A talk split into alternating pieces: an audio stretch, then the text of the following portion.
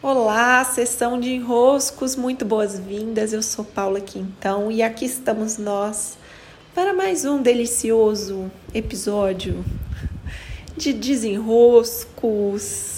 nosso prazeroso movimento de desenroscar. Hoje eu quero focar um ponto que acabei de destacar nas minhas redes. Eu tenho trabalhado os rituais de fechamento e abertura de ano tenho convidado vocês para essa para essa vivência. Né? Vai começar no dia 16 de dezembro e vamos até, acredito que dia 12 de janeiro. São 28 dias em que eu vou conduzi-los por essa saída de ano e entrada num novo ano. E algo que muitas vezes nós não nos damos conta diante de uma abertura, diante do novo, a nossa alma, ela tem uma o nosso corpo, o nosso espírito entra numa excitação diante do novo. O novo é muito chamativo. Ele reluz, ele tem mais energia. É, é só você olhar um bebê. É só você olhar um bebezinho os seus olhos ficam tão voltados para aquele bebê que ele ganha a cena, ganha a atenção. O novo, ele traz essa, sabe, essa revigorada. E assim acontece nos relacionamentos, assim acontece quando vivemos uma mudança, assim acontece com lugares que vamos descobrir, conhecer pela primeira vez. E também assim acontece com o ano. Quando um novo ano começa, esse, essa passagem, e por ser vivida coletivamente, ela produz esse efeito, essa passagem ela dá um refresh, né? você dá uma dá um respiro, dá uma revigorada. Então é muito bom mesmo né, fazer essa vivência consciente da passagem, porque coletivamente está acontecendo algo e acontecendo ao mesmo tempo no mundo todo. Então é muito poderoso mesmo, é um ano novo. Mas o que nem sempre nós percebemos e não honramos é que para o novo entrar, algo havia anteriormente a ele. O novo só é novo porque existia algo antes, algo que se findou, algo que terminou, algo que cedeu lugar então, da mesma maneira, é assim nos relacionamentos. É, só é possível haver um novo e você está celebrando tanto o novo, o novo, o novo, porque o outro liberou lugar. E quando você não honra esse que liberou lugar, você também não pode, por completo, honrar aquele que está ocupando o lugar do novo. Como que o novo pode ser tão celebrado assim se o que cedeu lugar está sendo julgado às traças. É, relacionamento isso é muito comum. Mas para além do relacionamento, existe também o lugar onde você morou, os escritórios que você ocupou, os empregos que você desenvolveu, os serviços que você executou. Todos os novos serviços, novos escritórios, novos lugares, novas moradas, só são novas porque o que havia antes cedeu lugar. E esse fechamento do que cedeu lugar nem sempre é bem vivido, né? nem sempre é honrado, nem sempre o fechamento condiz com o quanto se tem de esperança, de vontade que dê certo o novo. Então é muito fácil a gente pegar um ano novo e termos nossos planos de ano novo. É fácil porque tem energia disponível. Dá essa revigorada. Só que de onde vêm esses planos? De onde vêm esses planos, senão de uma caminhada que é contínua? E vem de um ano que terminou, de anos que terminaram.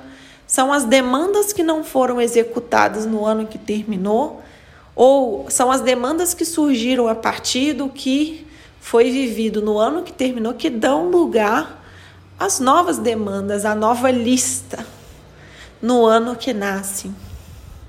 E 2020 é um ano extremamente injustiçado. Eu vou dizer para vocês que há mais necessidade ainda de fazer fechamento em 2020, é, de fazer esse fechamento com muitas honrarias, porque coletivamente há um discurso de que nada aconteceu esse ano. E venhamos e convenhamos, como você pode dizer que nada aconteceu esse ano? Meu Deus, você precisa estar muito cego para dizer que nada aconteceu. Você viveu uma pandemia. Aconteceu muita coisa. Aconteceu muita coisa diferente, muita coisa inédita. Os negócios tiveram que se reinventar. Quantas opções diferenciadas de serviços surgiram? Quantas soluções criativas?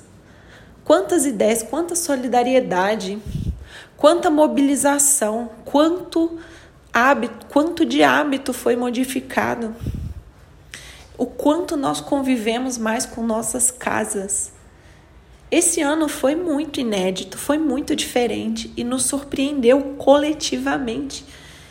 Então, nós estamos tão habituados a dizer o que aconteceu, o que aconteceu tem a ver com super movimentos, super explorações, né, super feitos, e você não percebe que esse ano você viveu um ano inédito, fora dos padrões do que daquilo que você pôde imaginar. Ninguém imaginou que seria como foi. E foi assim o ano inteiro. Desde janeiro, algo começou a surgir no horizonte e nós vivemos um ano inteiro muito diferente. Então, esse ano está sendo injustiçado quando a gente diz: ah, nada aconteceu. 2020 não aconteceu nada. Meu Deus, como não aconteceu nada? Então, se você tem a sensação que não aconteceu nada, é aí que é preciso mesmo viver um ritual de fechamento. Você abrir seus olhos e honrar 2020 como um ano que nos ensinou muito, que fez muito por nós, que gerou transformações muito significativas na forma como nós nos relacionamos, como respeitamos os espaços um dos outros, como cuidamos muito mais né, de uma consciência física, de o lugar onde ocupamos, o espaço entre nós e o outro, os limites desse espaço, nossa capacidade de estar atento e presentes na limpeza do nosso corpo e do nosso ambiente. Limpando fora, nós também limpamos dentro. Nossas práticas espirituais aumentaram nossa capacidade de ficar em silêncio, conviver em harmonia dentro de casa precisou aumentar. Quantas coisas foram vividas? Quantas tecnologias foram né, usadas ainda mais no seu máximo potencial? Quantas pesquisas, pesquisas, pesquisas que vão gerar benefícios não só na área da saúde, mas em outras áreas? Então, é, quantas mortes mortes vividas, é, quanta mobilização. Isso tudo aconteceu. Então, como você pode dizer que não aconteceu nada em 2020? Aconteceu muita coisa. Por isso, um bom fechamento, olharmos, né, como foram nossos ciclos esse ano, como eu fui me sentindo, fazer esse fechamento com consciência. O meu papel nesses rituais é conduzi-los por esse fechamento. E aí sim, me despedi de 2020, completei minha jornada, né? Estou pronto. Ótimo. Então agora com mais consciência eu dou meu passo em direção a 2021 com essa presença de aqui né?